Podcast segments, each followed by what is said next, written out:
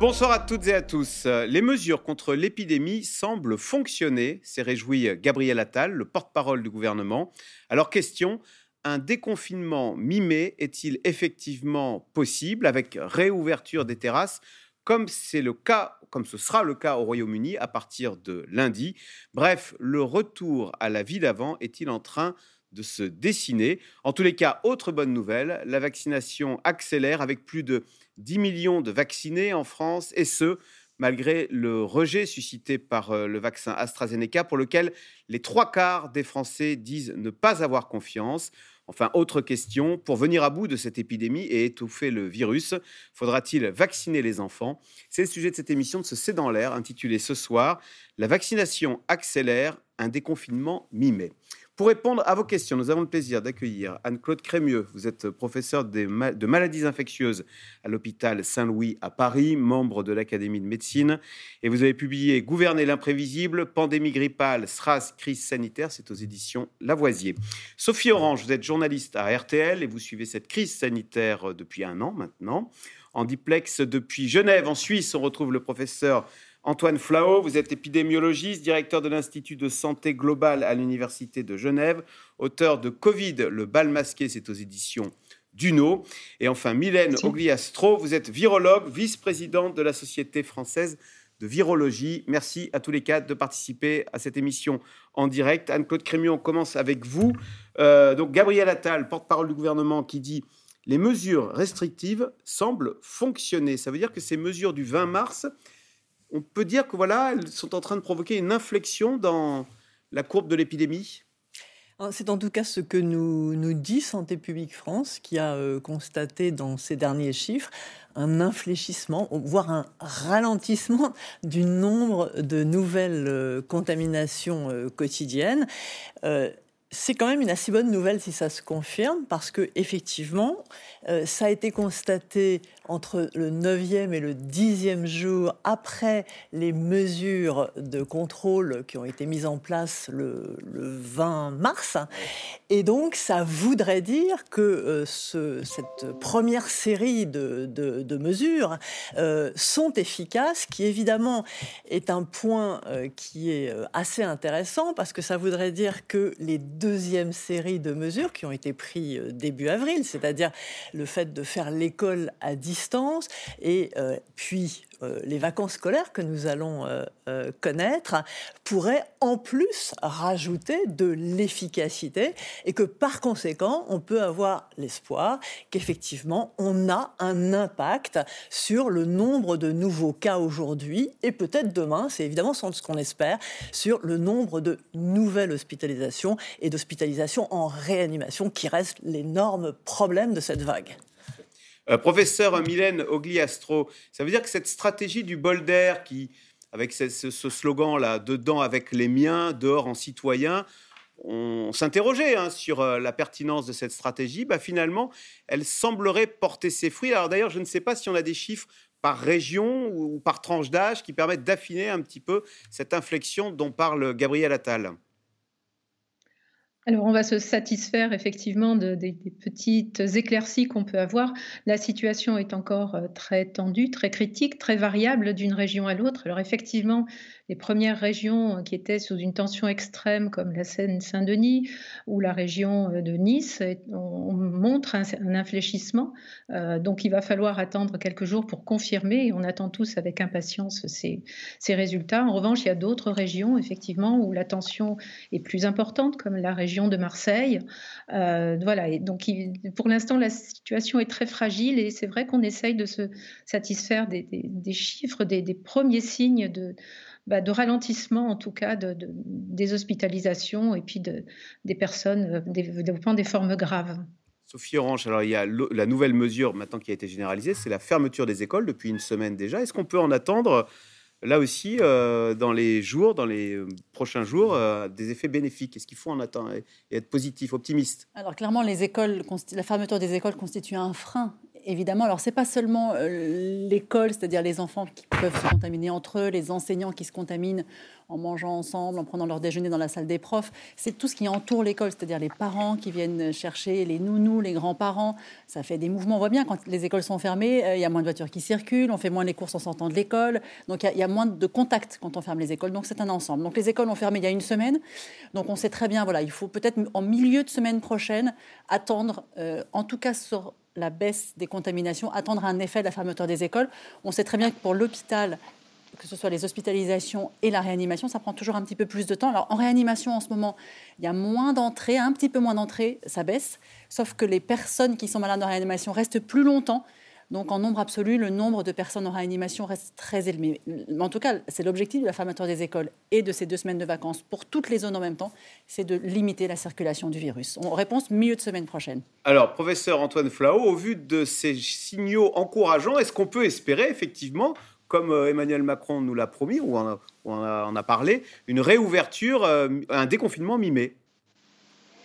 Alors ça va être serré, mais mi-mai, c'est dans un petit peu plus d'un mois, donc, euh, et si l'on tient compte de ce qui vient d'être dit, si c'est à partir de la semaine prochaine que l'on a une vraie baisse des, nouvelles contaminations, et que pendant trois semaines d'affilée, on a un, ce qu'on appelle le taux de reproduction, hein, vous savez, qui est euh, euh, ce nombre de, cas euh, transmis par une personne. si ce nombre chute, s'il est, disons, à 0,7, aujourd'hui il est à un petit peu plus de 1, hein, il arrive en plateau à 1,05, il faut qu'il baisse. S'il baisse à 0,7, alors on diminuera de moitié le nombre de cas toutes les semaines. C'est-à-dire qu'en partant de 40 000 cas par jour, on peut dire qu'on arrivera à 5000 cas par jour au bout de trois semaines. Euh, donc euh, oui, peut-être qu'à la mi-mai, si on a moins de 5000 cas par jour, on peut peut-être dire que euh, le déconfinement sera, sera possible. Évidemment, ça va être serré parce que... C'est plausible pour vous ou c'est un cas d'école irréaliste non, non, non, non, c'est pas irréaliste. Les, les, Portugais ont fait exactement cela. C'est-à-dire qu'ils ont confiné le 15 janvier dernier euh, en fermant les écoles, avec un confinement qui ressemble au, confinement des Français. Et euh, ils ont, à partir de la fin du mois de janvier, eu un taux de reproduction qui était inférieur à 0,7, qui est même descendu à 0,5. À ce moment-là, la courbe a chuté très rapidement et ils sont arrivés euh, au bout de, des trois ou quatre semaines supplémentaires à un niveau de décrue épidémique très appréciable et aujourd'hui ils sont toujours dans une décrue très très très favorable. Ce qui est difficile après c'est d'y rester, de ne pas laisser rentrer à nouveau euh, les variants, la circulation du virus, mais c'est une autre affaire. En tout cas, euh, pour le moment, c'est quelque chose qui est tenté par, on peut dire, euh, les Anglais, on en parlera tout à l'heure, je crois aussi, les Britanniques sont aussi dans cette situation euh, qui est tout à fait favorable après un confinement euh, strict qui ressemble au confinement que les Français vivent en ce moment, c'est-à-dire avec fermeture des écoles. Donc l'épidémie semble reculer dans les premiers départements confinés. Et puis autre bonne nouvelle sur le plan de la vaccination, cette fois, le cap des 10 millions de Français ayant reçu une première dose a été atteint hier même s'il faut rester prudent, car on le sait, les services de réanimation, on en a parlé, sont toujours sous tension. Sujet de Clément Martin et Nicolas Baudry-Dasson. En zone d'attente Covid, il n'y a pas assez de place, donc on fait de la place. Dans cet hôpital de Saint-Denis, les urgences sont surchargées. L'infirmière d'accueil nous a prévenu qu'il y a des Covid qui arrivent. Donc on passe de la place. Voilà, excusez-moi. Monsieur, redressez un petit peu la tête là. Installez-vous un petit peu mieux. Voilà, comme ça. Faute de place, et pour éviter toute contamination, les patients Covid sont isolés dans cette pièce avec des moyens provisoires. On a essayé de faire de notre mieux. C'est une barrière mécanique, on va dire, pour éviter de, que ceux qui passent se contaminent. quoi. C'est une barrière de fortune un peu Beaucoup. Un peu plus loin, toute l'équipe médicale s'active au téléphone pour chercher des lits disponibles. Plus aucune place de libre pour les patients les plus graves. Il faut transférer les réanimations dans d'autres établissements. Ah, Je veux qu'on soit proactif hein, sur les transferts parce que sinon, euh, on va se les retrouver tous à 18h. Hein. On a beaucoup de mal sur ces transferts. Ça demande énormément de temps et ce temps, il n'est pas gratuit, il est aux dépens des autres patients et puis de l'énergie. Après une journée comme ça, vous n'avez pas besoin en plus de passer du temps au téléphone. La situation sanitaire reste toujours critique en France. Hier encore, 5705 personnes en réanimation, loin de l'objectif de 3000 lits occupés. Également, 345 décès supplémentaires, près de 100 000 morts depuis le début de l'épidémie. Le nombre de cas positifs, lui aussi, est élevé. 38 558 en début de semaine, une courbe qui néanmoins s'infléchit très légèrement, peut-être les premiers effets du confinement. À Dunkerque, les habitants reprennent peu à peu espoir. Confiné depuis six semaines, le taux d'incidence dépassait alors les 1000. Il est aujourd'hui descendu à 415. Avec un chiffre comme on a atteint, euh, on était les champions du monde. Donc euh, il y avait certainement un problème. Ça descend tout, tout doucement, mais ça descend. Ici, les cas baissent, mais restent néanmoins au-dessus du seuil d'alerte. Cette clinique est toutefois moins sollicitée. Sur 20 lits Covid, 8 sont encore disponibles. Il y avait encore quelqu'un euh, jusqu'à euh, fin de semaine dernière. Les cas les plus lourds euh, sont encore présents. Euh, aux soins intensifs ou en réanimation au sens large du terme, euh, moins de patients légers euh, en conventionnel. Dans le Nord, 15% des habitants ont déjà reçu une dose de vaccin. Aujourd'hui, c'est bien sur la vaccination que misent les autorités. Et symbole de cette accélération, ces vaccinodromes dans les grandes villes. Ici, au Stade de France, objectif 10 000 vaccinés par semaine. Ce couple de franciliens vient d'obtenir sa première dose. Vu l'organisation, ça semble sur de bons rails. On pourrait peut-être faire accélérer encore, mais il est temps qu'on bénéficie de vaccins, en fait, hein, en réalité. Un rendez-vous obtenu dans la semaine par téléphone en quelques minutes seulement. L'assurance aussi de se faire administrer un vaccin à ARN messager, Pfizer ou Moderna, les seuls disponibles dans ce centre. AstraZeneca, je ne l'aurais pas fait. AstraZeneca, je ne l'aurais pas fait. Pourquoi euh, Par rapport à tout ce qu'on entend autour de nous, je veux dire, euh, je ne l'aurais pas fait. Donc voilà, et puis on a des enfants qui sont... Euh, on a la chance d'avoir des enfants qui sont infirmières et qui nous ont conseillé de ne pas le faire. Le pays a franchi hier les 10 millions de doses administrées avec quelques jours d'avance. Mais une étude vient tempérer l'optimisme des pouvoirs publics. L'Institut Pasteur estime qu'il faut vacciner 90% des majeurs pour un retour à la normale à l'automne. Pour accélérer le processus, l'Institut préconise de vacciner les plus jeunes.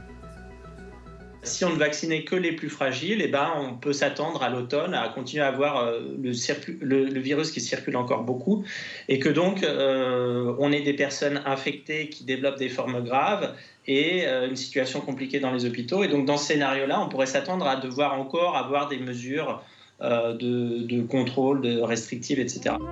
Pour l'instant, seuls 14% des Français ont reçu au moins une première dose. Alors, question téléspectateur, Sophie Orange. La vaccination ne va-t-elle pas ralentir si plus personne ne veut du vaccin AstraZeneca? Question de Jean-Luc dans la Haute-Marne. Sondage ce matin, euh, Odoxa Backbone Consulting pour France Info. 71% des Français disent ne pas avoir confiance dans le vaccin AstraZeneca. Alors, deux choses sur la vaccination. Bonne nouvelle, mauvaise nouvelle. La bonne nouvelle, c'est qu'hier, on a battu euh, la barre fatidique des 400 000 vaccinations par jour, donc 437 000. Le gouvernement aimerait arriver à 500 000, mais déjà 437 000. Voilà, vaccination, tout confondu, ça c'est la bonne nouvelle. Euh, L'autre bonne nouvelle, c'est que Pfizer va livrer quasiment 2 millions de doses euh, par semaine au mois d'avril. Donc vraiment, dans les centres de vaccination, c'est Pfizer qui va devenir ultra dominant. Euh, ça, ce sont les deux bonnes nouvelles. Du côté des mauvaises nouvelles, effectivement, c'est AstraZeneca. On a dit depuis le début que c'est un vaccin qui est mal né. Euh, et maintenant, sa vie est quand même très mouvementée. C'est-à-dire que je pense que plus personne n'y comprend plus rien. Dans certains pays, c'est euh, pas en dessous de 60 ans, dans d'autres, pas en dessous de 55 ans. Chaque pays, en fait, euh, donne sa propre règle. Aujourd'hui, on a appris que pour les 500 000, 600 000 personnes qui avaient eu leur première dose, euh, déjà, eh bien, ils ne pourront pas avoir une deuxième dose dans quelques semaines avec AstraZeneca. Ce sera avec un vaccin ARN messager, donc Pfizer et Moderna. Donc il y a une énorme confusion autour d'Astra. Donc évidemment, 71% de personnes qui n'ont pas confiance, c'est une mauvaise nouvelle. Mais comme Pfizer va vraiment arriver en masse en France, finalement, et on ne peut pas se passer d'AstraZeneca, pas complètement, il ne faut pas exagérer, mais ce qui est important, c'est que Pfizer arrive et qu'il n'y ait pas de problème sur les chaînes de production de Pfizer pour arriver quand même à vacciner en un mois, ce qu'on a fait là en trois mois, trois mois et demi. Hein. Donc euh, on voit que là, une grosse, grosse montée en puissance. Donc bonne, bonne nouvelle, mauvaise nouvelle. Le professeur Ogli Astro, donc on a appris ce matin que les Français de moins de 55 ans qui avaient reçu la première dose d'AstraZeneca, là, désormais, mm. la deuxième dose, on leur dit ah non, on ne sait pas trop, on va changer, on va vous mettre du vaccin ARN. Alors, deux questions. Est-ce que ça n'entretient pas la crainte contre ce vaccin? Et puis, est-ce qu'on peut interchanger comme ça? On vous fait une première dose à l'AstraZeneca et une deuxième dose au Pfizer. Est-ce qu'on a l'impression qu'on bricole un petit peu? Alors non, on, bricole pas tant que ça. Au niveau immunologique, la, réaction qui va être euh, déclenchée sera la même, quel que soit le vaccin, le vaccin injecté. Alors c'est vrai que c'est compliqué de s'y retrouver. Ce vaccin a eu euh, tout un tas de, mésaventures depuis le début, y compris une très mauvaise com de leur part, qui a tout de suite un peu jeté le doute sur, euh, sur ce vaccin. Alors il faut rappeler que ce vaccin est, ben, sûr. Alors il a effectivement, il y a eu ces effets secondaires qui ont été notés. Euh, c'était ces effets secondaires, hein, dès, qu'on va changer l'échelle de la vaccination, euh, on, attendait à ce qu'il y ait aussi des, effets secondaires qui n'avaient pas été observés lors des tests de phase clinique, que ces effets allaient apparaître.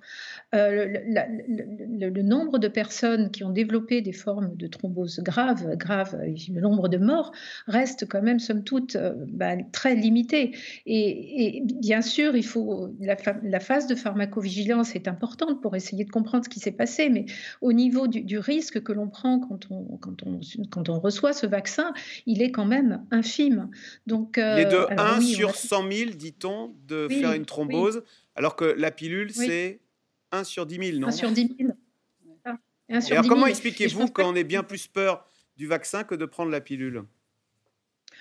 Alors, je, bah, je ne sais pas. C'est toujours là, franchement, je comprends pas. Surtout que bah, la, pilule, je pense pas qu'on ait une, une mise en garde euh, euh, sur le, risque que l'on prend quand on prend la pilule, ou alors que l'on estime que bah, le bénéfice est bien supérieur au risque.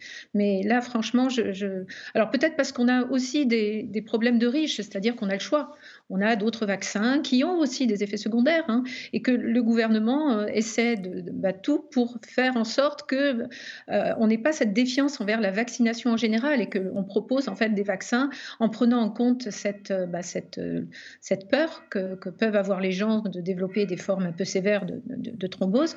Donc voilà, tout est fait pour essayer de, de limiter la défiance en proposant d'autres vaccins, mais au final, voilà, il faut, on n'est plus dans le rationnel, là, on est dans la peur.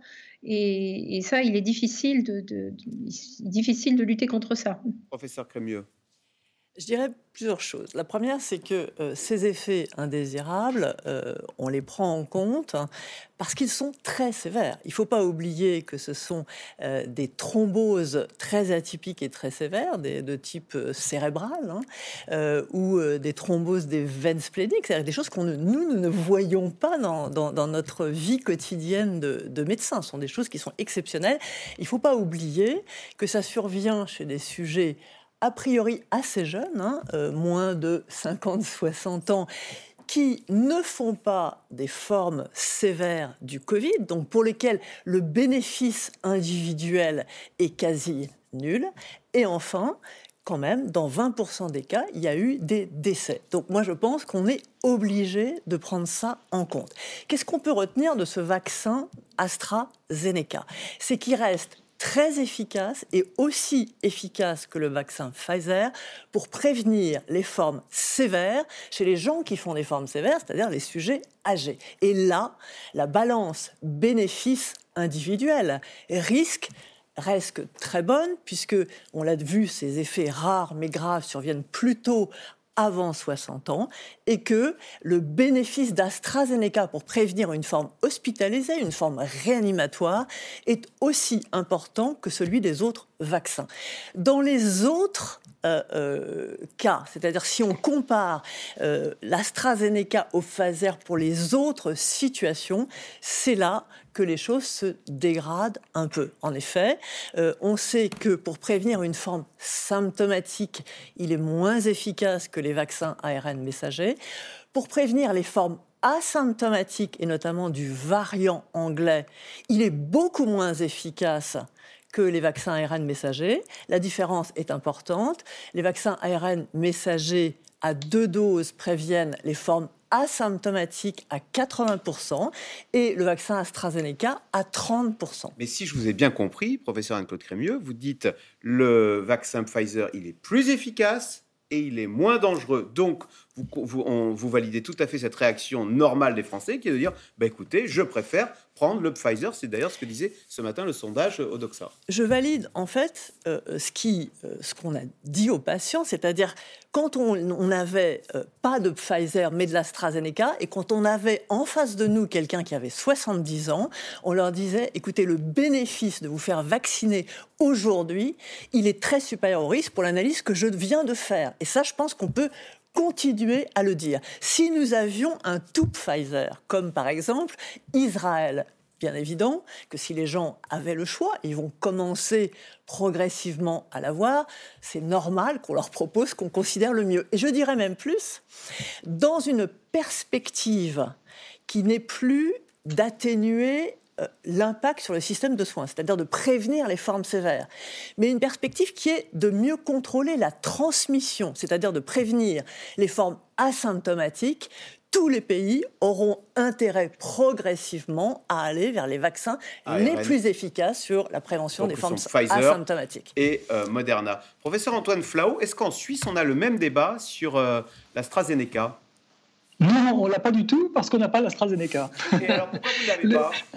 Parce qu'on ne fait pas partie de l'Union européenne et que euh, l'Agence euh, européenne du médicament a euh, approuvé et homologué le vaccin AstraZeneca, mais l'agence qui s'appelle Swissmedic ne l'a pas fait. Et pourquoi elle alors? prudente ben, elle n'a pas été convaincue par le, dossier euh, clinique. Vous savez, les, États-Unis ont eu les mêmes doutes également, et donc elle a euh, demandé des, résultats, enfin des, examens complémentaires du dossier avant de pouvoir l'homologuer, et elle a retenu. Et c'est sûr qu'en ce moment, elle n'est pas très encline à, l'homologuer. Donc, euh, on n'a que, si je puis dire, les vaccins Pfizer et Moderna en Suisse. Ce qui est étonnant, si je peux me permettre, dans les centres de vaccination, on entend des vaccinateurs, appelons-les comme ça, c'est pas très joli, dire qu'il y a des patients qui refusent même le Moderna. C'est-à-dire que Pfizer jouit d'une telle... Il est ARN messager. Il est ARN messager, mais on parle... Il y, a, vraiment un Pfizer... Connaissez-vous le nom du laboratoire qui fabrique euh, le paracétamol, le nom du laboratoire qui fabrique le sirop contre la toux. Là, sur ces vaccins, tout d'un coup, on parle en, en, en marque. J'ai jamais vu ça. Et du coup, les gens sont omnubilés par Pfizer. Il y a vraiment un privilège euh, du vaccin très efficace. Moderna, il y en a beaucoup moins, évidemment. Aujourd'hui, Moderna, c'est moins d'un million de doses sur les 10, 10, millions de personnes qui sont vaccinées, donc il y en a moins. Mais il y a des personnes qui non, Moderna, je, au revoir, bonne journée, merci, je m'en vais, je veux du Pfizer. il faut être rationnel. Je pense quand même, il faudrait expliquer que Moderna, Pfizer, c'est la même chose. Il ne faut pas refuser une dose de Moderna. Je crois qu'il faut effectivement parler de vaccins ARN messagers, puisque les deux sont des vaccins ARN messagers. C'est vrai que c'est la victoire des vaccins ARN messagers, et que Moderna, faut le rappeler, parce que effectivement, il, il s'introduit une certaine confusion et on peut le comprendre, que Moderna est un vaccin ARN messager qui présente absolument dans les études à ce stade, il y a moins d'études sur Moderna que Pfizer, c'est vrai, mais à ce stade, quand on a des études sur les deux, on a les mêmes résultats. Et le petit cocorico, c'est que le vaccin Moderna, c'est celui qui est développé par le français Stéphane Bancel, qui s'est installé, comme on sait, à Boston. oui, qui a rentré dans le top 10 euh, des Français euh, les plus riches de la planète. Euh, professeur Mylène euh, Ogliastro, on a, bien enterré là, le vaccin euh, AstraZeneca, au point d'ailleurs que Agnès Pannier-Runacher, la ministre déléguée à l'industrie, elle-même, avec cette phrase, ne contribue-t-elle pas à l'enterrer, puisqu'elle a dit on pourrait, on pourrait s'en passer au deuxième semestre euh, bah, si Pfizer honore les livraisons, Pfizer et Moderna, pourquoi pas ce serait, ça, permettrait de, régler le, débat. Je voudrais simplement rappeler que le, coût des vaccins ARN, c'est certes des bijoux de la technologie, et ça a été vraiment, à mon sens, une, innovation majeure en infectiologie. Le coût n'en demeure pas moins euh, relativement élevé. Et, là encore, on va se heurter à un développement de la vaccination qu'il faut développer au niveau mondial et, et ne pas l'avoir sensu stricto au niveau européen et, le coût des vaccins ARN reste assez rédhibitoire pour beaucoup de pays. Professeur Anton Crémieux, un mot quand même sur les Anglais. Il y a 20 millions d'Anglais qui ont reçu euh, leur première dose euh, AstraZeneca. Eux, ils vont recevoir leur deuxième dose. Euh, vous leur dites bonne chance euh, aux Anglais, non Parce que ah, même les Anglais euh, commencent à, douter un tout petit peu. Vous savez que jusqu'à présent, ils défendaient, je dirais, becs et ongles, on pourrait dire ça, leur vaccin. et depuis hier ou avant-hier, ils ont reconnu qu'il pouvait y avoir un lien et ils ont abaissé la, la, limite d'âge. Vous savez que quand vous avez moins de 30 ans, oui, mais c'est je dirais c'est déjà un signe euh, qu'ils prennent en compte les alertes, compris en compte les autres pays européens. N'oubliez pas que la stratégie anglaise, c'est une stratégie de vaccination pour atténuer l'impact sur le système sanitaire. Et ce dont ils profitent, ce qu'ils cherchent à obtenir, c'est cette diminution des formes sévères. C'est pour ça qu'ils ont, quelque sorte, aussi privilégié le vaccin AstraZeneca et privilégié une dose unique qui est certes efficace pour prévenir les formes sévères, mais qui reste incomplète probablement pour aller plus loin. Professeur Antoine Flau, alors on va revenir sur la vaccination en France. On a passé le cap des 10 millions de Français qui ont reçu une dose. On va dire qu'à la louche, c'est quoi? C'est 20% des adultes. Sachant qu'en plus, il y a 20% des Français qui ont eu le Covid. Je cite euh, les chiffres de l'Institut Pasteur. Euh, bah, ça fait autant de Français qui ne vont pas l'attraper deux fois. Est-ce qu'on est-ce que l'épidémie ne va pas se fatiguer avec tous ces gens vaccinés ou tous ces gens euh, immunisés par le Covid parce qu'ils l'ont, ils l'ont eu? Oui, c'est une bonne euh, réflexion. C'est, euh, l'immunité collective, c'est pas tout ou rien. je suis assez d'accord avec l'idée qu'il y a déjà un frein qui est représenté par cette immunité. malheureusement, on voit que euh, dans de nombreux pays, ce frein n'est pas suffisant, y compris, vous voyez, au Chili, euh, où il y a plus de 40% de gens vaccinés, euh, il y a aussi une, nouvelle vague qui pousse et qui, pousse vers le haut le nombre de contaminations et même la morbidité la mortalité hospitalière.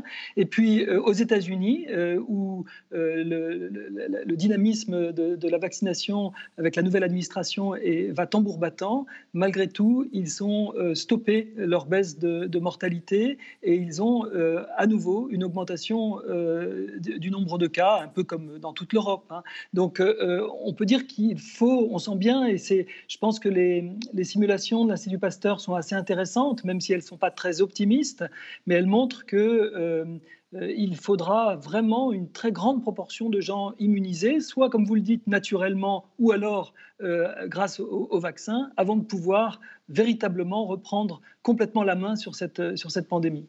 Professeur Mylène Ogliastro, alors le même Institut Pasteur nous dit si on veut en finir avec cette épidémie, pour bien faire les choses, il va falloir vacciner les enfants. Alors question, pourquoi vacciner les enfants dès lors que eux, euh, ils, ne, ils ne développent pas la forme grave de la maladie et on ne risque pas de les retrouver à l'hôpital? Sachant que si on a vacciné les adultes, il n'y a plus de problème. Quoi. Bah, tout est fait pour limiter la transmission du virus. Et, c'est l'importance, effectivement, de, vacciner toute la population, d'atteindre une couverture euh, euh, vaccinale euh, qui permettrait de, vraiment éliminer quasiment le, la circulation virale. Et, et ce qu'il faudrait rechercher, en gros, c'est vraiment limiter la, cette circulation de façon à limiter la, génération de variants, euh, la diversification du virus qui, pourrait euh, effectivement, bah, comme on l'a vu, bah, ce qui s'est passé au Brésil ou en Afrique du Sud, euh, contourner cette, le système immunitaire. Et, donc voilà, ce serait... Parce que vous êtes en train de dire que les enfants pourraient être une porte d'entrée pour des variants venus du Brésil, par exemple des variants qui seraient redoutables parce que nos vaccins, nous les adultes, n'arriveraient pas à les combattre? C'est ce que vous dites Ce que je veux dire, c'est ça continuer à se faire circuler le virus, euh, les enfants ou les plus jeunes en tout cas, servirait en quelque sorte de réservoir en, se transmettant le virus les uns aux autres et créant ainsi de la diversité. Et le virus circulant dans ces réservoirs et se heurtant de l'autre côté à une population vaccinée, euh, on pourrait ainsi euh, voilà, sélectionner des, des, variants dans cette diversité virale et des variants qui seraient adaptés en gros à, à contourner ce système immunitaire développé chez les personnes vaccinées. Donc il y a un risque à maintenir des réservoirs viraux chez les enfants. Professeur Camus, on comprend parfaitement en termes collectifs l'intérêt de vacciner les enfants, mais à titre individuel, moi j'ai aucun intérêt à faire vacciner mon, enfant qui est en pleine santé, qui de toute façon n'est absolument pas menacé par cette épidémie et qui à l'inverse bah, risque d'avoir des effets secondaires indésirables. Bah, c'est exactement ça. Euh, euh, on l'a dit, euh, certains vaccins. Le premier objectif a été d'atténuer l'effet sur, le, sur la gravité de la maladie et donc de vacciner essentiellement la population à risque, la population âgée. Mais si l'on veut contrôler la maladie, contrôler la, contrôler la transmission, eh bien à ce moment-là, il va falloir vacciner la population adultes jeunes actifs, dont on a vu à toutes les vagues que c'était euh, la population dans laquelle le virus circulait le plus. Et comme l'ont montré les modèles aussi bien de l'Institut Pasteur euh, que des universités anglaise. Si l'on veut pouvoir vraiment contrôler les choses sans arriver à 90% de couverture vaccinale de la population adulte, ce qui peut paraître difficile parce que certaines personnes ne se feront pas vacciner, on peut à ce moment-là mordre, si je puis dire, sur les enfants, dans lequel, ça a été très bien dit, euh, euh, dans les collectivités, ça circule. Et par conséquent, en obtenant euh, une couverture vaccinale chez les enfants, ça permettrait d'obtenir une immunité collective sans être obligé de vacciner 90% des adultes. Les laboratoires euh, font des études euh, sur les enfants. Évidemment, on ne va pas mettre euh, les vaccins pour tous les enfants tant qu'on n'a pas d'études qui montrent que ça sert à quelque chose. Donc, il y a des études qui arrivent, là, sur, y compris sur des nourrissons. donc, les âges descendent petit à petit au fil des semaines et des mois. Donc, jusqu'à maintenant, c'était 16 ans. Après, ça descend à 12, 10, 15. Et voilà, il y a des, études qui commencent sur les, sur les nourrissons. Et alors, certains laboratoires ont suspendu ah, leur étude. voilà. Alors, c'est pas parce que chez l'AstraZeneca a suspendu. Voilà. C'est encore à charge contre AstraZeneca. C'est pas parce que les enfants développent des thromboses atypiques comme les adultes. C'est en attendant des conclusions plus complètes scientifiques. Voilà, cet essai est suspendu. Mais, les, mais voilà, en tout cas, les, vaccins pour les enfants, ce ne sera pas avant l'été. Je pense que, enfin, je parle sous le contrôle de grands spécialistes. Je pense qu'on n'aura pas de conclusion euh, suffisamment fiable pour que les enfants soient vaccinés avant l'été pour continuer euh, euh, sur votre question, vous avez complètement raison. C'est-à-dire que puisqu'il n'y a pas de bénéfice individuel à vacciner vos enfants, il nous faut des vaccins très sûrs. Et je dirais, une des choses assez rassurantes euh, dans la façon dont on a utiliser les vaccins dont on, les utilise aujourd'hui, c'est que on a pu les expérimenter largement, et c'est ce qu'on fait dans la population euh, adulte. Et au moment où on va se poser la question euh, de vacciner largement euh, les enfants, effectivement, on aura derrière nous énormément d'expérience, on aura énormément d'adultes qui ont été vaccinés. Je précise aussi que même si en France, nous ne vaccinons pas nos enfants contre la grippe, euh, parce que euh, euh, ça a été une stratégie qui a été décidée comme ça. On a une stratégie d'atténuation où on vaccine essentiellement la population à risque, la population âgée, pour éviter qu'elle soit hospitalisée, mais on ne cherche pas à obtenir une immunité collective pour la grippe. Dans d'autres pays, comme par exemple aux États-Unis, on vaccine tous les enfants pour éviter qu'ils transmettent justement à la population la plus âgée dans lequel le vaccin antigrippal est légèrement moins efficace que dans la population plus jeune. Quelque chose me dit que les parents ne sont pas prêts en France de faire vacciner leurs enfants contre pour le bien de la, collectivité. Oui, et puis euh, voilà, il y a quand même un anti-vaccin aussi des parents pour leurs enfants, donc il va falloir faire un grand travail de pédagogie et d'information, malheureusement. Alors, vous parliez des États-Unis, euh, Anne-Claude Crémieux. États-Unis, Royaume-Uni, Israël, ces trois pays ont en commun eh bien, d'avoir une vaccination très avancée. Résultat, on observe à nouveau des scènes de la vie d'avant dans ces trois pays. Alors, des scènes de la vie d'avant, par exemple, assister à un événement sportif, boire un verre en terrasse, partager un pique-nique dans un parc, eh bien, c'est désormais possible dans certaines régions du monde. Tour d'horizon de ces lieux qui commencent à relâcher un peu la pression avec Laszlo Gélabert et Benoît Thébault. Ils attendaient ce match depuis un an et demi. Autant dire une éternité pour ces 11 000 fans des New York Yankees, enfin de retour pour le lancement de la saison de baseball contre les Blue Jays de Toronto. C'est la première étape qui me fait penser que nous sommes en train de revenir à la normale. Je suis complètement vacciné, donc montrer ma carte de vaccination après 14 jours, ça suffit. Le vaccin, la clé pour entrer dans cet emblématique stade. La condition aussi d'un retour à la vie d'avant. À New York, comme partout aux États-Unis, les vaccinations se font à tour de bras. 175 millions d'Américains ont déjà reçu au moins une injection. Le pays se remet peu à peu en marche. C'est clairement en train de repartir. Les gens ne sont pas encore tous vaccinés et déjà on voit une différence. Il y a plus de gens dans les rues, plus de gens qui prennent les transports et les magasins rouvrent. En Europe, à l'heure où la France se reconfine, le Royaume-Uni reprend des couleurs grâce aux 38 millions de Britanniques vaccinés. Pour le plus grand bonheur de Boris Johnson, ravi d'annoncer une nouvelle étape du déconfinement progressif, commencé le 8 mars. À partir de lundi 12 avril, nous passerons à la deuxième étape de notre feuille de route. La réouverture des magasins, des gymnases, des zoos, des campings de vacances, les services de soins personnels comme les coiffeurs et bien sûr les bars en plein air et les services d'hospitalité en plein air de tout genre. Et ce lundi 12, j'irai moi-même au pub et je porterai prudemment mais de manière irréversible une pinte de bière à mes lèvres. Impensable encore il y a seulement trois mois. Plus de 59 800 cas de contamination en janvier, contre 2915 aujourd'hui. La récompense d'un confinement très strict, comme au Danemark, où les eaux accueillent de nouveau du public. Et au Portugal, pays frappé de plein fouet par la pandémie, les terrasses sont de nouveau ouvertes. Ce confinement était plus pénible parce qu'il a duré plus longtemps. Mais c'est positif parce qu'aujourd'hui, nous pouvons rouvrir. Moins de restrictions, mais toujours plus de vigilance face à la menace d'une recrudescence de l'épidémie.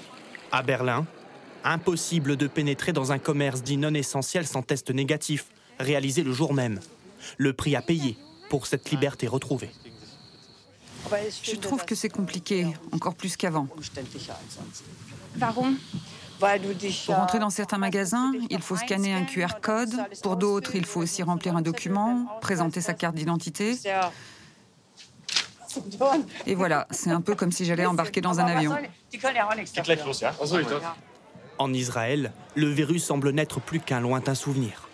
Pendant les vacances, la foule se presse dans les rues de Jérusalem pour faire du shopping ou manger au restaurant. Maintenant, je peux célébrer mon anniversaire au restaurant avec mes enfants et mes petits-enfants. On peut revenir à une vie normale. Seule obligation pour les Israéliens, présenter un badge vert, signifiant qu'ils ont reçu la seconde dose de vaccin depuis au moins une semaine. Pour circuler entre les pays, l'Union européenne souhaiterait mettre en place un dispositif semblable d'ici le mois de juin. De quoi retrouver le bonheur de voyager en toute sécurité. Euh, question téléspectateur, professeur Antoine Flao. États-Unis de Joe Biden et Angleterre de Boris Johnson. Bons élèves en matière de gestion de la pandémie de Covid? Point d'interrogation alors oui, sur, euh, la fin, on va dire, parce qu'ils avaient assez mal démarré l'un et l'autre. Hein, euh, la pandémie, euh, avec des refus de porter le masque, avec des refus de la part des, gouvernants, même d'envisager au début des, confinements. Et puis, euh, enfin, l'administration américaine a changé, comme on le sait, et, l'esprit a complètement changé vis-à-vis de la, pandémie. Et euh, le Royaume-Uni, je pense que le, reportage montre très bien, c'est la conjonction de ce confinement très strict avec fermeture d'école au Royaume-Uni qui a entraîné euh, avec la vaccination euh, cette décrue euh, épidémique très appréciable qui permet le déconfinement. il faut les deux piliers, je dirais. C'est pas simplement la vaccination. Alors qu'en Israël, la vaccination, il y a eu également un confinement strict en Israël, hein, mais la vaccination est, tellement universelle sur la population israélienne qu'elle-même permet un retour quasiment à la vie d'avant. Aux États-Unis, on n'est quand même pas tout à fait dans cette situation. D'abord, euh, c'est les États-Unis, c'est-à-dire qu'il y a une diversité à peu près aussi importante euh, qu'en Europe. Il y a des États, le Michigan par exemple, où il y a Chicago, et puis aussi l'État de Washington, où il y a Seattle, l'Oregon, sont des États qui connaissent aujourd'hui une nouvelle vague et qui ne sont pas du tout dans la sérénité qu'on nous a montrée à, New York, je crois. Hein.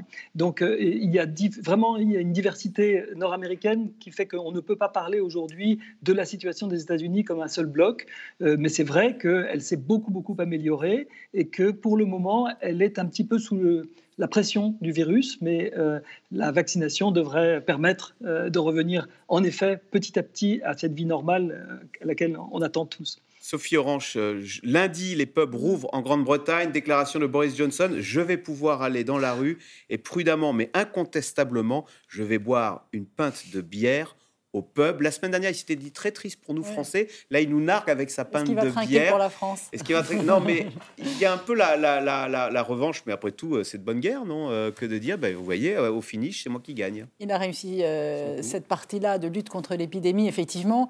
Alors, est-ce que tous les Anglais vont se précipiter au pub le premier jour? Je ne sais pas. Mais c'est vrai que forcément, cette image va faire le tour du monde.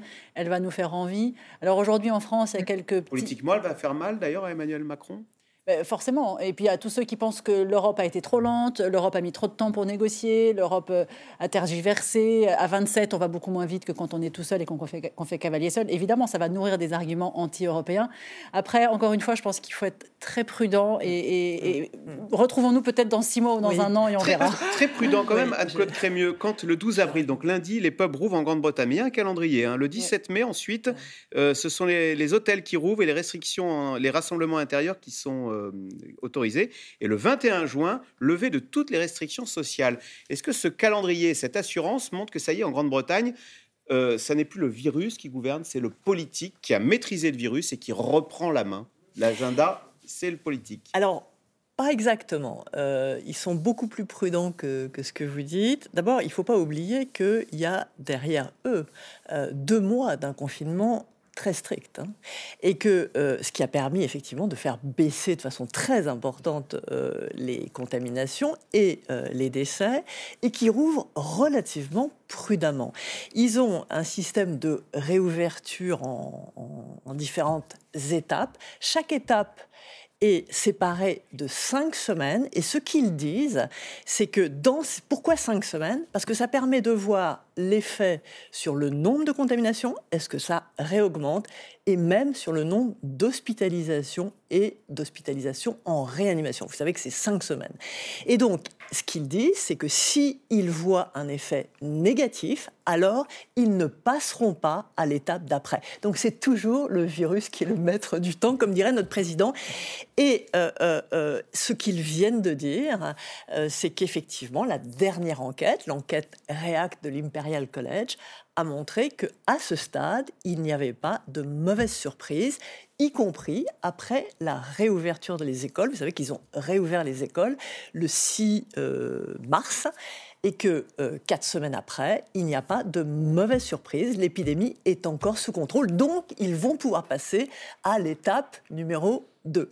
Professeur Mylène Ogliastro, on voit que au fur et à mesure d'ailleurs que la vaccination progresse et que l'épidémie est contrôlée, eh bien, euh, le, monde d'avant revient. Je dis ça parce que le 15 juin, l'Union européenne nous promet un pass sanitaire. Alors, qui va profiter de ce pass sanitaire? Est-ce qu'on va voir, bah, du coup, euh, des seniors prendre l'avion pour aller euh, sur l'île de Saint-Orin faire la fête, puisque eux auront été vaccinés et seront donc libres de retrouver la vie d'avant? Alors oui, le, le pass sanitaire, je crois qu'on ne va pas y couper parce qu'il faut vraiment qu'il y ait un contrôle euh, de, toute entrée, de toute sortie de virus. Et tous les pays qui ont développé un effort euh, de vaccination important vont avoir à cœur de se protéger de toute, euh, de toute introduction de virus par, le tourisme notamment. Donc ce passeport sanitaire, oui. en revanche, il faut vraiment bah, que tout le monde puisse avoir accès à la vaccination de façon à ce que ça ne tourne pas non plus à l'injustice. Donc c'est pour ça qu'il faut aussi développer le vaccin de, bah, le plus vite, au plus vite. Et, pour l'instant, voilà, nous, en France, on n'a pas encore euh, coché toutes ces cases. Développer le vaccin au plus vite, c'est une information qui, est tombée cet après-midi. L'Agence européenne du médicament euh, va établir, va lancer une étude approfondie sur le nouveau vaccin Johnson Johnson après la découverte de quatre cas suspects de thrombose, dont un mortel aux États-Unis. Est-ce qu'on n'est pas là dans peut-être l'excès de précaution maintenant euh, vis-à-vis de, ces vaccins euh, à adénovirus On devient tous un peu des spécialistes la des vaccins, mais donc c'est la même technologie que, que l'AstraZeneca, le Johnson Johnson. Je parle sous votre contrôle et c'est une question plutôt. Oui, oui, ce sont des, vecteurs, euh, des vecteurs viraux qui sont utilisés pour véhiculer donc cet ARN qui va aller déclencher notre, notre système immunitaire. Donc, c'est des vaccins, bah, ils sont exactement conçus. Alors, c'est pas tout à fait les mêmes vecteurs, c'est pas tout à fait les mêmes adénovirus, euh, mais Johnson Johnson, AstraZeneca et Sputnik sont issus de la même technologie. Et, donc, euh, on a raison euh, enfin, je veux dire, est-ce qu'on sait que chaque médicament, depuis l'affaire du Mediator, on sait tous que chaque médicament en soi, bah, euh, il a des effets euh, néfastes. Et sauf qu'on est plus exigeant avec ces vaccins parce qu'en fait, on vaccine tout le monde. Est-ce que vous trouvez que c'est une, exigence nouvelle que nous avons vis-à-vis de ces vaccins? Vis-à-vis des, vaccins vecteurs viraux? Alors, est-ce qu'on plus exigeant, non, je pense pas. Je pense qu'on a le même système de pharmacovigilance euh, envers tous les vaccins. Et, c'est pour ça que il y a des cas de thrombose qui ont été décrits également pour les vaccins ARN. Alors, il n'y a pas eu de forme euh, très sévère. Euh, il n'y a pas eu de mort associée. Mais voilà, tous les vaccins vont avoir leur cohorte d'effets secondaires. Et Johnson Johnson, bah, oui, il y a quelques cas qui ont été décrits. on n'a pas les chiffres pour, les, pour, Sputnik. Et de toute façon, Sputnik n'est pas encore homologué en France. Mais, voilà, il est important quand même d'avoir ce système de, pharmacovigilance et de manière à, être encore plus vigilant si des cas atypiques et, particulièrement sévères survenaient. Voilà, c'est la bonne nouvelle. C'est dès qu'il y a un cas suspect quelque part, l'information remonte, ce qui permet la transparence et la confiance envers les vaccins. Sophie Orange Deux éléments, je pense qu'il y a un effet masse aussi. Forcément, quand on vaccine des dizaines de millions de personnes, forcément, il y a quelques décès. Euh, si on ne vaccine que 1 ou 2 millions de personnes, ces décès-là, on ne les voit pas. Il y a un effet nombre, forcément. Et deuxième élément, sur la pharmacovigilance, on, découvre euh, presque en France aujourd'hui le système de pharmacovigilance qui existe sur tous les médicaments. Là, il y a un focus médiatique, il y a une attention extrême comme jamais il n'y a eu. Mais voilà, c'est un système qui fonctionne très très bien sur tous les médicaments. Là, on a des, des communiqués toutes les semaines, c'est extrêmement suivi, mais ça prouve que que ça marche. C'est un peu comme le dopage. Euh, quand on trouve des nouveaux cas de dopage, on va dire ah c'est un scandale, tel sport est envahi par le dopage. C'est aussi la preuve que la surveillance fonctionne et qu'on sait détecter les moutons noirs. Là, c'est un petit peu pareil pour la pharmacovigilance sur les vaccins. Je crois qu'il y, bon, il y a deux choses. Il y a la pharmacovigilance des vaccins. Elle doit être, euh, dirais, elle est forcément extrêmement stricte parce que, euh, on l'a dit, on s'adresse à des gens sains. En pleine forme. absolument. Dont certains encore une fois, euh, n'ont pas de bénéfice individuel à se faire vacciner. Et, donc, évidemment, pour ces gens-là, le risque doit être le plus minime possible. Donc c'est tout à fait légitime d'avoir une pharmacovigilance extrêmement euh, précise et oui et, euh, qui est exigeante hein, pour des vaccins.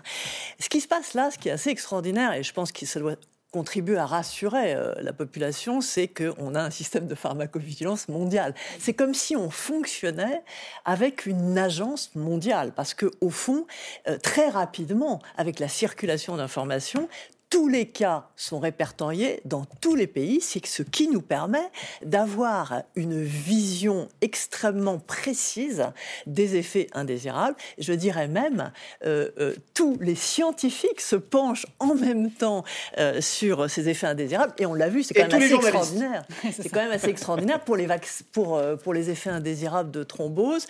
c'est une, ce sont des Allemands hyper spécialisés sur la thrombopénie liée à l'héparine qui ont immédiatement mis en évidence le, le, mécanisme. Donc on voit bien que c'est vraiment une affaire mondiale. Alors, je vous propose de rêver un peu en cette fin euh, d'émission. Sable blanc, mer azur et soleil garanti. L'île espagnole de Majorque, de Majorque pardon, fait figure d'Eldorado accessible à tous les Européens à condition de présenter un simple test PCR négatif. Les touristes allemands l'ont bien compris, soumis à de sévères restrictions sur leur sol, eh bien ils sont nombreux chaque semaine à sauter dans un avion pour cette destination paradisiaque aux grandes dames de certains Mallorquins qui craignent de voir l'épidémie repartir de plus belle. Reportage à Majorque de Laura Rado, Stéphane Lopez avec Mélanie Nunes. On la surnomme la 17e région d'Allemagne, Majorque-Baléares, l'une des destinations favorites des Allemands, comme cette famille venue de Francfort qui n'a pas hésité un seul instant à acheter des billets d'avion. On peut retirer nos chaussures? Oui, vous pouvez aller courir. Motivé à l'idée de retrouver des plaisirs oubliés. La vie est meilleure près de la mer, de la plage. C'est vrai ce qu'on raconte. C'est fantastique ici. Surtout qu'en Allemagne, il fallait faire du télétravail et en même temps gérer l'école à la maison. Depuis la mi-mars, 50 vols par jour transitent entre l'Allemagne et l'île de Majorque. Pourtant, les Allemands restent très limités dans leurs déplacements au sein de leur propre pays. On peut voyager jusqu'à Majorque, mais aller en mer du Nord ou dans les autres régions en Allemagne, ce n'est pas autorisé. Ça n'a pas beaucoup de sens. Je pense que le fait de venir ici ne présente aucun risque. Nous vivons à Francfort, alors finalement, on a plus de contact avec d'autres gens là-bas qu'ici à Majorque. Majorque, où le taux de contamination est faible, un îlot de liberté qui vit à 80% du tourisme. Les terrasses des bars et restaurants sont de nouveau ouvertes. Merci beaucoup, ça a l'air très bon. Ici, quatre personnes sont autorisées par table. Cette famille de cinq ne peut pas manger ensemble, mais peu importe. Je suis fatiguée de cuisiner. J'avais hâte de retourner au restaurant. Une saison qui démarre finalement beaucoup plus tôt pour les professionnels du tourisme. On est heureux, on peut travailler. On peut travailler au moins 6 heures par jour, c'est bien. On fait quelque chose au moins. Sur l'île volcanique, 10% de l'hôtellerie a rouvert. Dans la campagne mallorquine, un petit hôtel tenu depuis 2012 par un couple de sexagénaires allemands, Christian et Norbert Antor. Les clients aiment les petits gîtes qui peuvent accueillir pas plus de 25 personnes. Il n'y a pas de foule ici, pas de file d'attente. Ils n'ont pas besoin de faire attention à la distanciation entre les gens. Des mesures très respectées car ils craignent qu'un cluster apparaisse dans leur hôtel. Il est plein depuis qu'ils ont rouvert le 13 mars dernier. Vous êtes là pour combien de temps? Deux semaines? Non, 19 jours. Ici, on se sent en sécurité. C'est très bien organisé. Nous aimons profiter de l'île, de la région, du soleil. Nous avons essayé de venir une première fois, puis de nouveau en septembre, mais c'était fermé. Puis en février, encore bloqué. Et finalement, la quatrième fois a été la bonne. Ça a marché. Un retour rassurant des touristes, alors que ces hôteliers ont perdu 80% de leurs revenus l'année dernière. Beaucoup de gens n'ont plus aucune économie de côté. Si ça se reproduit encore cette saison, ce sera la catastrophe. C'est pour ça que l'on fait très attention, pour que les chiffres de l'épidémie restent à un niveau faible, pour avoir une bonne activité touristique. C'est vraiment important de respecter les règles. Je ne sais pas si l'île pourrait survivre sinon. Une île coincée entre le risque sanitaire et le sauvetage de son économie. Aujourd'hui, certains habitants s'opposent à ce tourisme de masse, comme ce militant écologiste. On impose certaines restrictions aux habitants qu'on n'impose pas aux touristes. Les gens viennent ici pour profiter, pour faire des choses qu'ils ne peuvent pas faire chez eux. On ressent de l'injustice et depuis très longtemps, peut-être pour la première fois, on se rend compte qu'on est très, voire entièrement dépendant du tourisme. Beaucoup de Mallorcains en sont convaincus. L'arrivée de ces touristes pourrait faire circuler le virus, augmenter les contaminations et assombrir l'avenir de la saison touristique. Alors, question téléspectateur, professeur Mylène Ogli-Astro. Nos voisins européens font-ils preuve d'assez de prudence en desserrant les taux si vite après les lourds efforts consentis? C'est vrai qu'on est frappé de voir que dans les pays européens, on n'a absolument pas tous la, même stratégie ou la même tolérance vis-à-vis de l'épidémie. Euh, alors, si on prend pour l'Allemagne, par exemple, c'est vrai que l'Allemagne a eu une stratégie euh, différente de gestion de la crise. Alors, sauf erreur de ma part. Euh, il y a une politique de Länder qui fait que chaque région décide un petit peu de sa propre de sa propre politique de, de, confinement. Et au niveau national, on avait mis comme barrière à un confinement environ une incidence de 100 euh, je, voilà, je rappelle qu'en France, nous étions nous, certaines, enfin, moyenne à 400 euh, personnes euh, cas semaine. donc voilà, l'Allemagne avait décidé de, voilà d'une stratégie alors, de, de, restrictions et de confinement différentes, hein, ce qui a pu mettre sous tension certaines régions. Le Portugal, on, a vu, ils sont descendus à un niveau d'incidence, un niveau de contamination quotidienne très faible. Alors effectivement, si on relâche trop tôt, euh, bah, que on ne prend pas soin de contrôler les entrées, le risque de réintroduire du virus dans le temps où la, vaccination ne serait pas suffisamment développée euh, redevient très important avec euh, un risque euh, ben, voilà, de, refaire partir une nouvelle vague épidémique dans, dans le pays. Donc, après, il va falloir gérer, et ça va nous arriver en France hein, très vite, la, tension entre le sanitaire et, et, l'économique, avec la saison touristique qui va reprendre dans de nouvelles régions. Et, voilà, c'est des, des problèmes qu'on va devoir euh, affronter très vite, nous aussi. Professeur Antoine Flao, est-ce qu'on a une acceptation de la mort qui est différent euh, dans les pays européens De la mort? Oui, exactement, parce que les, les Allemands, par exemple, euh, on conserve un confinement très strict, alors qu'ils ont moins de morts chez, chez, chez eux que chez nous. Euh, est-ce que les, ou, et chez nous, les, les, de nombreux médecins disent, au fond, on s'accommode de 300 morts par jour du Covid et on le tolère. Et alors qu'on peut, pourrait moins le tolérer dans d'autres pays. Oui, votre question est, intéressante parce que justement, euh, presque étonnamment, euh, les morts sont très absents de cette pandémie. Euh, on, égrène des chiffres, des statistiques de plus de 300 morts, etc., sans que on ait beaucoup d'émotions. en France, mais dans beaucoup de pays, les morts sont relégués au, statut de statistique et, et pas euh, je sais pas, si, si, a un attentat, euh, s'il y a un avion qui se, qui se crache, euh, on, est extrêmement bouleversé par, par, par ces décès. on ne voit pas la même émotion, curieusement, dans cette pandémie vis-à-vis des personnes qui sont décédées. Donc je ne sais pas si véritablement il y a des différences culturelles entre l'Allemagne et la France à ce sujet.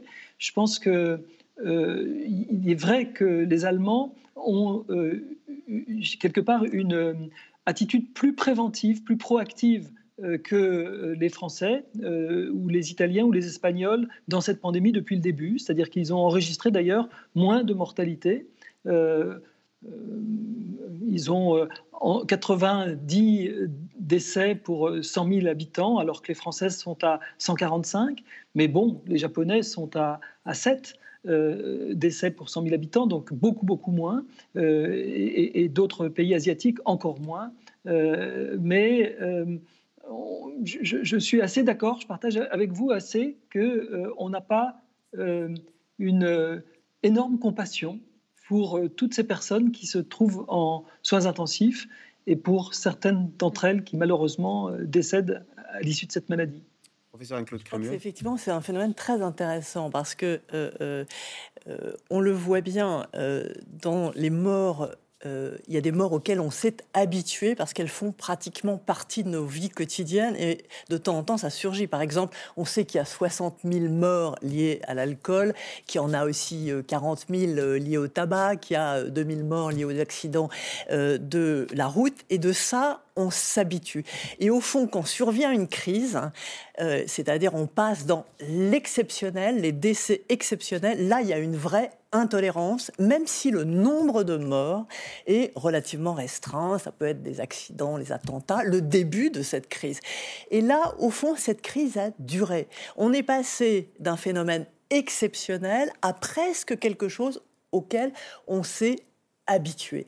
Et ceci euh, explique en partie la tolérance qui, a augmenté vis-à-vis -vis de ces morts qui finissent un peu comme euh, euh, les d'autres morts que j'ai cités, être des morts presque naturel. Je, mets entre guillemets ce mot naturel pour expliquer un, début de fatalisme. Oui, que, pour expliquer que certains décès qui nous accompagnent tout le long de notre vie sont vécus comme naturels et que là, on est en train d'aller vers ça. Sauf que euh, Sophie Orange, il y avait hier un reportage sur France 2 où on voyait une, jeune infirmière dire maintenant on voit des, des, patients de notre âge et donc c'est bien plus grave, c'est plus dur pour nous parce qu'on s'identifie à ces gens intubés qui ont notre âge. Alors plusieurs éléments. Euh, on va passer la semaine prochaine le le cap de 100 000 morts, dus au Covid en France. Voilà, je voudrais juste quand même redonner ce chiffre 100 000 morts. Par an, il y a 600 000 morts. Voilà, hein, c'est, Donc là, on en a 100 000 un, un sixième de plus. Alors, effectivement, euh, la très très grande majorité de ces décès sont des personnes âgées, voire très âgées. Donc, ce qui pourrait peut-être expliquer aussi cette forme d'acceptation, quelqu'un de 92 ans qui meurt, bon, voilà, c'est plus facile à accepter quelqu'un de 35 ans qui meurt. Mais en ce moment, effectivement, il y a dans les services hospitaliers des personnes plus jeunes qui meurent ou des personnes qui sont en réanimation. Et on entend des soignants dire Je me vois dans cette maman, je me vois dans ce papa de 50 ans qui est père de famille, d'adolescent. Donc je pense que pour les, soignants, c'est très difficile. Et je voudrais dire un mot aussi des salariés des pompes funèbres. On n'en parle pas du tout. L'année dernière, à la même époque, c'était les oubliés de l'épidémie. Ils n'avaient aucun masque, aucune combinaison. Et, et les distributions de masques, ils n'étaient jamais cités. Ils ont dû se battre comme des chiens, pardon pour l'expression, pour récupérer des masques à droite, à gauche sur des tarmacs. Moi, j'ai eu des témoignages, mais absolument incroyables, des pompes funèbres qui étaient au plus près de la mort. Et on sait qu'un corps qui vient de décéder transmet encore les virus. C'est pour ça qu'il n'y a pas de rite autour de la mort, pas de toilette. Tout de suite, la personne est, mise en bière. Donc voilà, je, pense qu'il y a beaucoup de choses symboliques, difficiles à admettre, à entendre encore autour de ce sujet. Allez, tout de suite, on revient à vos questions. N'est-il pas maladroit de donner une date de déconfinement? Question de Jean-Pierre en Gironde. C'est pas moi qui l'ai donné, hein, la date de déconfinement. Non, mais euh, c'est mi-mai. mi-mai, Emmanuel Macron a dit réouverture des terrasses. Alors, il n'a pas promis, mais... Alors, je ne sais pas si c'est le mot maladroit. Optimiste, trop optimiste, mais mon maladroit, non. Il faut, prudent, il faut, un prudent. voilà, il, faut bien, il faut bien une date. Et puis, légitimement, au mois de mai, voilà, on ne va pas déconfiner d'un coup. Euh, l'année dernière, on a déconfiné par, par phase. Alors, effectivement, il faudra élargir cinq semaines, toutes les cinq semaines, on verra. Mais euh, je pense qu'il faut quand même avoir un, un petit objectif, un petit horizon quand même. Euh, professeur Mylène euh, Ogliastro, comment imaginer que les écoles puissent rouvrir avant que les enseignants soient vaccinés? Question de Benjamin dans le Nord. Alors, il avait été euh, promis aux, enseignants de les vacciner à partir de la mi-avril, mais enfin, cette promesse est un peu ensablée, j'ai l'impression. Oui, c'est vrai que ça semble difficile. L'éducation nationale doit faire partie des personnels prioritaires à la vaccination, et ce peut-être quel que soit l'âge. Euh, si on veut réouvrir les écoles de manière, euh, de manière euh, bah, complètement sécurisée, il va falloir, il va falloir que les, les enseignants soient vaccinés. Oui. Donc, effectivement, oui, c'est une bonne question. Seront vaccinés d'abord les enseignants qui sont en prise avec des personnes, des enfants, des adultes handicapés. En situation de handicap, oui. Quand le pic de la troisième vague est-il attendu? Alors, je ne sais pas qui veut se lancer Professeur Antoine Flau, on vous en reprochera pas, on dira que vous êtes suisse et que c'est pour ça que vous n'étiez pas au fait de la précision de l'épidémie française. Non, mais vous qui avez un regard un peu dézoomé sur la situation. Alors, nous, nous ne faisons aucune prédiction au-delà de 7 jours. Alors, oui, peut-être que dans les 7 jours, le pic va être atteint. Voilà. Le pic, on sait qu'on l'a passé quand on l'a passé. Hein. Ce n'est pas un col avec une pancarte euh, arrivé au col. Voilà, le pic, on le connaît oui, quand on et parfois, on croit que c'est un pic et c'est un plateau qui repart à la hausse. Donc, j'espère évidemment que ce ne sera pas le cas. On a l'impression quand même, ça a été dit tout à l'heure, hein, que dans les Hauts-de-France et en Île-de-France, le pic a été atteint cette semaine euh, et que maintenant, euh, on est sur la pente descendante et on peut espérer que le pic va être atteint en fin de semaine pour l'ensemble des régions, espérons-le, et que ça pourra redescendre dès la semaine prochaine. Médecin généraliste, j'ai droit à un seul flacon de vaccin par semaine et j'ai une liste d'attente de 79 patients. Question de Michel dans les Yvelines et qui est médecin? Alors, les médecins généralistes en ville vaccinent avec le vaccin AstraZeneca, qui a vraiment fait du yo-yo au niveau de l'arrivée des, doses. Donc, il y a des semaines avec 250 000 doses et des semaines comme celle-ci avec 1 200 000 doses. Donc, c'est vrai que pour les médecins généralistes et les pharmaciens, c'est une gestion de rendez-vous très particulière. J'allais dire, il a de la chance, ce médecin, d'avoir 69 personnes sur liste d'attente ou 79. 79, parce qu'il y en a qui n'arrivent pas à remplir leur rendez-vous parce que les gens ne veulent plus se faire vacciner avec AstraZeneca. Il y a des gens qui, ne viennent pas à leur rendez-vous. Il y a des gens qui viennent pas avec, à leur rendez-vous. Il faut savoir que les médecins commandent chaque semaine des doses, un ou deux en fonction des semaines c'est au compte-goutte, voilà, parce qu'ils euh, ne sont pas inondés. C'est 10 personnes. Et donc, il faut absolument, dans la journée, trouver 10 personnes, sinon on est obligé de jeter. Dans la journée ou 48 heures. C'est 48 heures à partir du moment où le médecin a un frigidaire, ce qui est quand même le cas euh, pour la plupart des médecins. Et alors, si, le vendredi soir, là, par exemple, on est vendredi soir, il, y a, il reste deux doses, qu'est-ce qu'il fait? Alors, peut-être qu'il y a des médecins aussi qui ont des patients qui leur ont dit, écoutez, voilà, moi, j'ai 57 ans, j'ai pas trop de facteurs de risque, et c'est à vous de juger, mais si vous avez une dose un soir, appelez-moi. Moi, je connais beaucoup de personnes qui ont dit ça à leur médecin et qui ont pu se faire vacciner. Je connais des gens qui se sont fait vacciner comme ça par leur médecin généraliste généralistes ou par leur pharmacien. Il y a la liste, le, site internet Covid List hein, pour ce que vous appelez la dose du soir, je crois. Alors la dose du soir, c'est effectivement, euh, mais à la sortie des centres de vaccination, c'est une formule qui vaut ce qu'elle vaut, mais voilà, je pense que ceux qui ont la possibilité, ceux qui ont envie d'aller se présenter dans les centres de vaccination, alors ça dépend des heures, 5 heures, 6 heures, 7 heures, pour, pour, ça marchera pas tous les coups, il faut peut-être y aller plusieurs fois, des fois il y a 10 doses, des fois il reste 3 doses, mais, mais c'est comme ça qu'on peut récupérer euh, et se faire vacciner euh, effectivement sans rendez-vous, comme ça un peu sur un coup de chance. Pourquoi ne pas fixer un nombre minimum de personnes vaccinées avant de déconfiner Ça pourrait pas servir de critère, ça? Là, on est à 10 millions de, premières doses. Allez, on dit, allez hop, tant qu'on n'est pas à 15 millions ou à 20 millions, on déconfine pas. Ça découragerait tout le monde. on essaie de trouver des, solutions hein, pour s'en sortir. Hein. Quel est l'avenir du vaccin AstraZeneca? Euh, Question de Raymond dans la Somme. Euh, Sophie Orange Alors, bah, écoutez, pour le moment, euh, il y a quand même 60, 70 000 vaccinations avec l'AstraZeneca. Je veux dire, il y a des gens qui, ont 70 ans, 75 ans, 80 ans, qui n'ont pas de, doute et qui vont se faire vacciner avec l'AstraZeneca. Je pense qu'il ne faut pas l'enterrer aussi. Pour la deuxième dose, mm. ce sera, euh, la deuxième dose sera dans, plusieurs semaines, puisqu'il y a 12, 12 semaines. Donc, on en est plutôt au niveau des premières doses pour AstraZeneca en ce moment. Mais il y a des gens qui ont confiance en ce vaccin et qui se font vacciner tous les jours. Mylène Ogliastro, mélanger AstraZeneca et Pfizer c'est le sort qui est réservé aux moins de 55 ans. Euh, une bonne idée ou une décision par défaut en attendant mieux? Euh, bah, ça peut être une bonne idée, justement. Le but est que les gens soient vaccinés. Donc, euh, j'ai envie de dire, peu importe le flacon. Et, voilà, dans la mesure où il n'y a pas de contre-indication immunologique, voilà, autant y aller. Quoi. Il, y a, des éléments expérimentaux, donc un peu précliniques, euh, qui ont montré que ça pouvait être euh, une, en fait une bonne histoire pour le système immunitaire d'avoir deux vaccins différents, c'est-à-dire un vaccin hétérologue. Donc c'est quelque chose qui est aujourd'hui exploré chez l'homme. On devrait avoir les résultats dans les jours qui viennent. Professeur Antoine Flao, les nouveaux variants pourraient-ils provoquer une quatrième vague? Je voudrais citer là un article du Monde hier qui disait qu'il y avait 92 nouvelles souches au Brésil, faisant du pays une gigantesque usine à variants. Oui, le Brésil et l'Inde nous préoccupent parce que à chaque fois qu'il y a des très grosses épidémies, beaucoup de circulation de virus, c'est là où émergent les, variants. En Afrique du Sud, c'était au cours d'une très grosse épidémie, au Brésil également, en Grande-Bretagne, euh, au, mois de septembre-octobre également. Donc euh, oui, on est très préoccupés. Et dans le fond, la vague que nous vivons en ce moment, c'est bien la vague euh, du variant euh, d'origine britannique. Euh, c'est donc tout à fait clair que les nouveaux variants peuvent générer on a dit parfois c'est une pandémie dans la pandémie, et c'est un peu vrai. Ça peut générer une nouvelle vague. Alors, ce qu'il faut juste espérer, c'est que on va gagner cette course contre la montre sur, sur la circulation du virus. C'est-à-dire que si tout le monde est vacciné à l'automne, ce ne sera pas tout le monde d'ailleurs, hein, ça va être peut-être toute l'Europe, mais euh, elle pourra peut-être vivre dans une circulation tellement minimale du virus qu'il ne sera pas trop difficile de reprendre un contrôle total sur toutes les entrées de, virus, de, variants euh, venant d'ailleurs. C'est un petit peu cela.